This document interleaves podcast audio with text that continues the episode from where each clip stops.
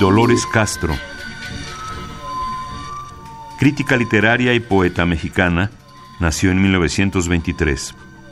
Ha publicado 20 libros de poesía, la novela La ciudad y el viento y el ensayo Dimensión de la lengua en su función creativa, emotiva y esencial.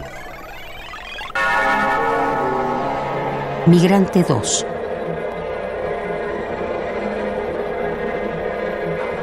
lanzado hacia la flor de los vientos, aún así, pediría una brisna de respeto a mi dignidad y desearía cerrar los ojos y antes de dormir ver una luz, un camino, una puerta abierta para mí y en mis sueños un rumor de palabras conocidas unas palabras que entienda, un buen deseo, una buena intención, un Dios te guarde, caminar en un lugar donde pueda ir libremente, un lugar en donde me conozcan por mi nombre y mis hechos, en el buen tiempo o bajo la tormenta, por quien he sido, quien soy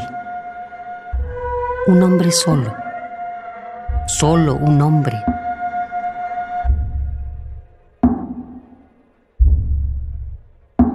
Migrante 2, Dolores Castro.